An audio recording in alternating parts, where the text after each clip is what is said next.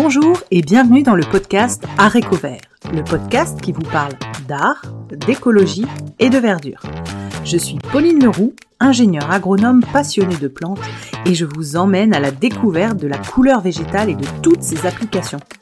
Que ce soit dans le textile, l'ameublement, l'artisanat, la décoration et dans d'autres domaines, chaque jeudi et samedi à 7h30, je vous propose des épisodes riches avec des invités passionnants pour approfondir le sujet de la couleur végétale sur toute la chaîne de valeur.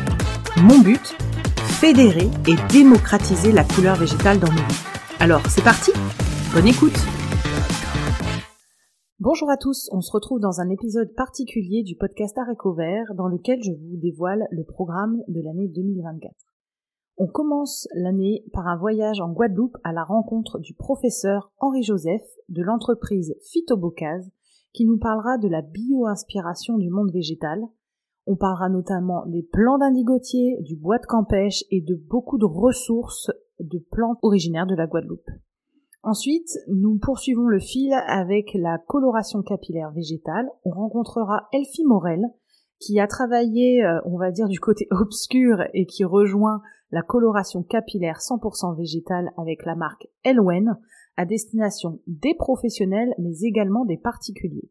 Puis nous retournerons à l'école, à l'IUT de Béthune dans le Nord, Université d'Artois, à la rencontre de Patrick Martin, qui est un chimiste, qui nous parlera de la chimie verte, de l'or noir à l'or vert, avec tous les projets de ses étudiants et les recherches sur la couleur végétale, c'était passionnant.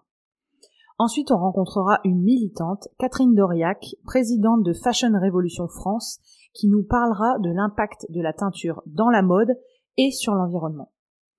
Ensuite, nous euh, continuerons notre, recherche sur les colorants végétaux capillaires avec Herborist, qui est un fabricant euh, de, produits de coloration végétale capillaire, avec Frédéric Baudard, une entreprise belge qui euh, fournit bon nombre d'acteurs de la coloration capillaire végétale. On s'y pose notamment les questions d'une filière plus locale et les avantages et les inconvénients.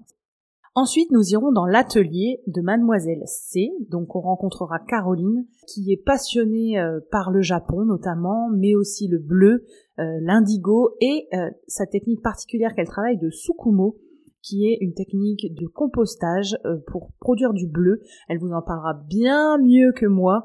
Cet épisode était hyper intéressant et comme je sais que vous êtes nombreux à être passionnés du bleu, vous allez vous régaler. Ensuite, on retourne dans le monde plutôt industriel avec Nicolas Moufflet de Lise Packaging qui propose de la couleur végétale dans des bioplastiques pour le flaconnage cosmétique ou alimentaire.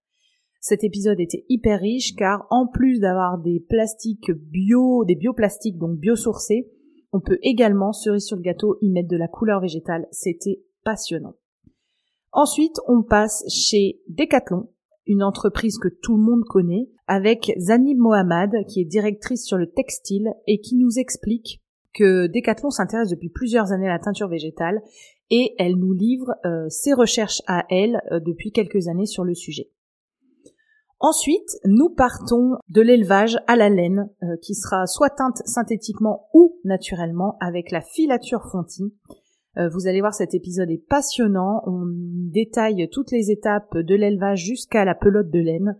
Et c'était très intéressant. Je pense que les passionnés de tricot vont être euh, ravis.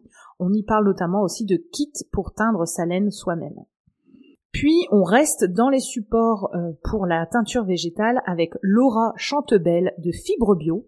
Donc euh, là je vous emmène en Inde parce que euh, bah voilà, Laura en plus d'être passionnée par l'Inde est passionnée de fibres naturelles. Elle nous explique ce qu'elle propose en termes de fibres naturelles prêtes à teindre, mais aussi de son nuancier déjà teint végétalement qu'elle propose aux entreprises.